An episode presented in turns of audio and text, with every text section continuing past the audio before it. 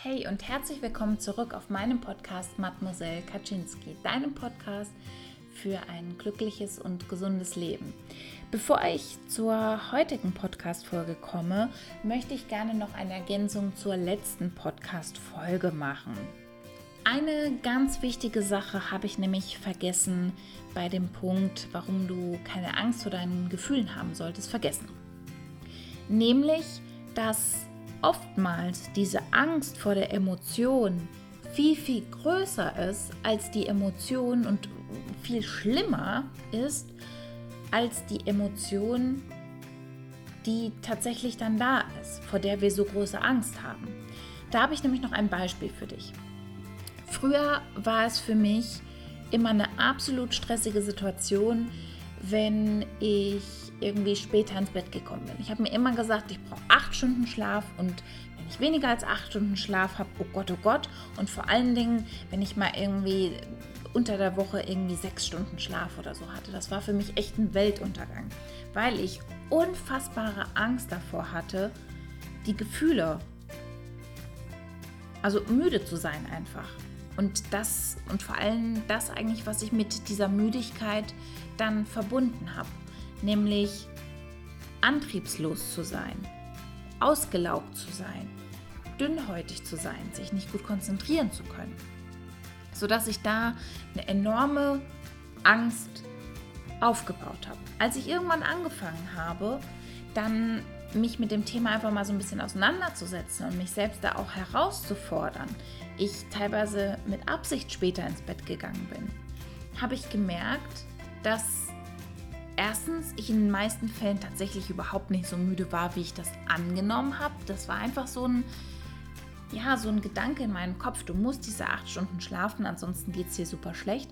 Und zweitens, dass diese Emotionen im Endeffekt gar nicht so schlimm sind. Ja, man ist dann vielleicht antriebslos, man ist vielleicht ein bisschen ausgelaugt und man ist vielleicht auch dünnhäutiger.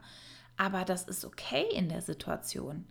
Es wird nur schlimm, wenn man versucht, diese Emotionen in dem Moment dann zu verdrängen, beziehungsweise man das Gefühl hat, man muss immer perfekt sein. Und wenn man perfekt ist und immer perfekte Leistungen ähm, bringen möchte, dann ist das natürlich nicht so super, wenn man nicht so viel Energie hat und ähm, ja, sich dann nicht so energiegeladen fühlt. Genau, das zur letzten Podcast-Folge noch.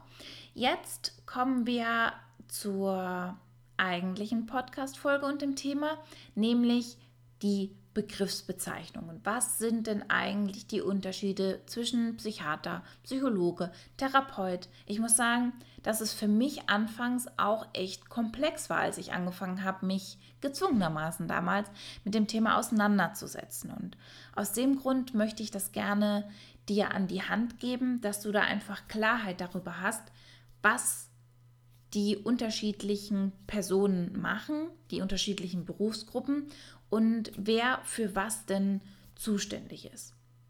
Und selbst für Fabi, deswegen mich auch drauf gekommen, diese Podcast-Folge zu machen, selbst Fabi verwechselt manchmal die Begriffe noch. Meine Therapie habe ich nämlich abgeschlossen. Ich hatte gesagt, ich habe ähm, ja den Termin am Montag bei meinem Psychiater und da meinte er ganz überrascht, wie?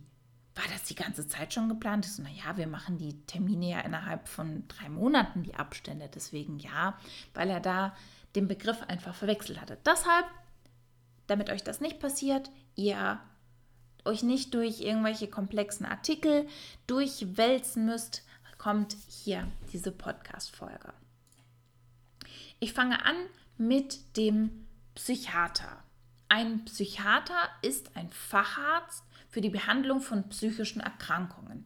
Das heißt, ein Psychiater hat ein Medizinstudium absolviert und dieses dann auch abgeschlossen mit einer mehrjährigen Facharztausbildung dann in dem psychologischen Bereich. Das heißt, jeder Mediziner hat ja ein Grundstudium und entscheidet sich danach für den Fachbereich. Das kann eben dann der psychiatrische Fachbereich sein, das kann aber auch Urologie sein oder Gynäkologie oder Orthopädie.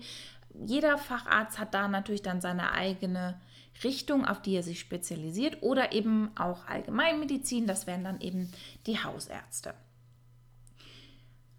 Das heißt, Psychiater haben sich mit der Funktionsweise des menschlichen Körpers auseinandergesetzt und auch mit den Erkrankungen des menschlichen Körpers. Und die Perspektive, die Psychiater dann eben auf die Erkrankung, auf eine psychische Erkrankung haben, ist, okay, ähm, wir haben jetzt diese psychische Erkrankung und was kann ich eben machen, um diese psychische Erkrankung zu lindern? Und da haben Psychiater eben zwei Möglichkeiten. Nummer eins, die Verschreibung von Medikamenten. Und das dürfen auch wirklich nur Psychiater, keine Psychologen, keine Psychotherapeuten, sondern wirklich nur Psychiater, weil die eben auch Medizin studiert haben. Das heißt, ein Psychiater kann, hat eben auch die Möglichkeit, die Medikamente zu verschreiben und darüber hinaus auch therapeutische Gespräche zu führen. Das heißt, er darf beides. Eine Psychotherapie ist, zielt sozusagen darauf ab, die Seele zu behandeln, beziehungsweise seelische Probleme durch Gesprächstherapien, durch ähm, ja, psychotherapeutische Gespräche und auch Übungen zu lindern und zu verbessern. Das heißt, ein Psychiater kann das auch machen. In meinem Fall beispielsweise, bei meinem Psychiater ist das so, dass es hauptsächlich wirklich um die Verschreibung der Medikamente geht. Er aber an bestimmten Punkten, wenn er das Gefühl hat, dass er mir da gute Impulse geben kann, wenn ich über bestimmte Dinge, was mir irgendwie schwer gefallen ist oder wo ich noch dran arbeite, dann macht er das auch. Zum Beispiel ähm, habe ich von ihm das Modell der gewaltfreien Kommunikation bekommen und habe da mit ihm ähm, ein Stück weit daran gearbeitet. Bei meiner Psychiaterin, die ich vorher hatte, die ich sehr lange hatte, die in meiner alten Heimat ist, die hat tatsächlich mehr diesen psychotherapeutischen Ansatz mit weiter verfolgt. Die war wirklich unfassbar gut und hat mir sehr, sehr, sehr geholfen. Und ich wäre heute nicht an dem Punkt, wenn ich diese super Psychiaterin nicht gehabt hätte. Ähm, irgendwann, das war wirklich ein sehr, sehr trauriger Moment in meinem Leben. Ähm, weiß gar nicht, warum ich gerade gelacht habe. Es war wirklich ein trauriger ähm, und schwieriger Moment in meinem Leben. Hat sie mich abgegeben, weil sie, ähm, ich glaube, Oberärztin wurde und dann einfach nicht mehr die Zeit hatte, sich intensiv sozusagen mit mir als Patientin auseinanderzusetzen. Bei ihr waren die Gespräche wirklich so eine Stunde. Bei meinem jetzigen Psychiater eben unter dem Aspekt, dass es mehr wirklich um die Verschreibung und Anpassung der Medikation geht. Da bin ich meistens so, ja, 20 Minuten vielleicht, manchmal kürzer, manchmal länger, aber so um den Dreh, damit ihr euch das vorstellen könnt. Genau. Psychologen auf der anderen Seite sind keine Ärzte und verschreiben aus diesem Grund auch keine Medikamente. Psychologen haben Psychologie studiert und nicht Medizin. Das heißt, Psychologen beschäftigen sich mit dem Verhalten von Menschen und dem Lernen von Menschen. Sie beschäftigen sich mit den Gefühlen und Gedanken von Menschen und mit diagnostischen Verfahren. Das heißt, ähm, Persön also Persönlichkeitstools beispielsweise sind in der Psychologie beheimatet. Also ähm, was für Bedürfnisse haben Menschen, ähm, was für Verhaltenstypen und die Aspekte, die ich auch schon mit angebracht habe, die sind eben in der Psychologie zu suchen. Psychologen haben nach dem Studium unterschiedliche Möglichkeiten. Sie können beispielsweise in der Forschung arbeiten. Sie arbeiten beispielsweise in Personalabteilungen, sind da dann zum Beispiel zuständig für Assessment Center, ähm, für die Auswahl von ähm, Bewerbern und da eben wieder eignungsdiagnostisch, also was für ein ähm, Typ Mensch passt in das Team und so weiter. Oder auch in verschiedenen Beratungsstellen.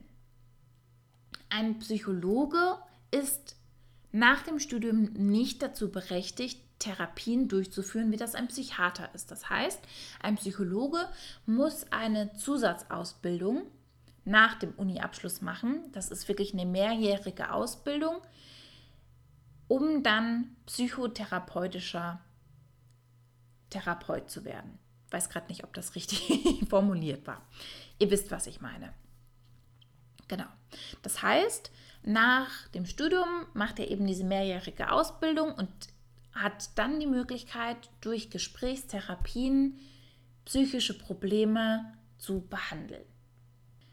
Das heißt zusammenfassend, ein Psychiater ist ein Mediziner, der entweder die Möglichkeit hat, Psychopharmaka, also Medikamente zu verschreiben oder therapeutische Gespräche durchzuführen. Ein Psychologe studiert Psychologie und hat verschiedene Möglichkeiten, später zu arbeiten. Um Therapiegespräche durchführen zu können, muss er darüber hinaus aber eben noch eine Zusatzausbildung machen. Das war's mit der heutigen Podcast-Folge. Wenn euch Aspekte noch unklar sind, dann schreibt mir gerne an mademoiselle.kaczynski.gmail.com. Ihr könnt mir gerne auch auf Instagram ähm, folgen bzw. mir da schreiben, wenn Aspekte noch unklar sind. Und ansonsten hoffe ich sehr, dass die Begriffe für euch klarer geworden sei, sind. Ey, ich habe heute echt unfassbare Sprachprobleme. Sprachprobleme. ähm, dass das für euch klarer geworden ist, wer was macht und wer für was denn dann auch zuständig ist.